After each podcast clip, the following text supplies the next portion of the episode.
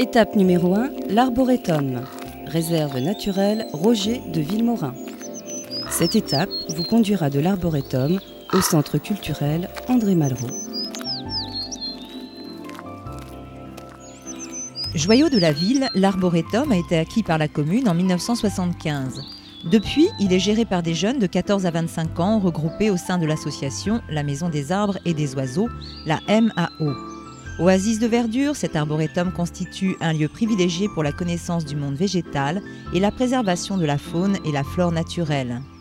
Nous y comptons plus de 200 arbres et autant d'arbustes sélectionnés depuis plus d'un siècle par les Villemorins. En 1988, l'arboretum de Verrières-le-Buisson a été classé réserve naturelle volontaire et en 2004, il a été reclassé en réserve naturelle régionale. Mais commençons notre visite. Avancez dans l'allée principale et prenez le premier sentier à gauche, juste derrière l'araucaria, encore appelé désespoir du singe à cause de ses épines. Ce sentier vous conduira à la parossie de Perse. Ensuite, vous progresserez en repérant le nom des arbres apposés sur chacun des points remarquables du parcours. Comptez une petite demi-heure de visite.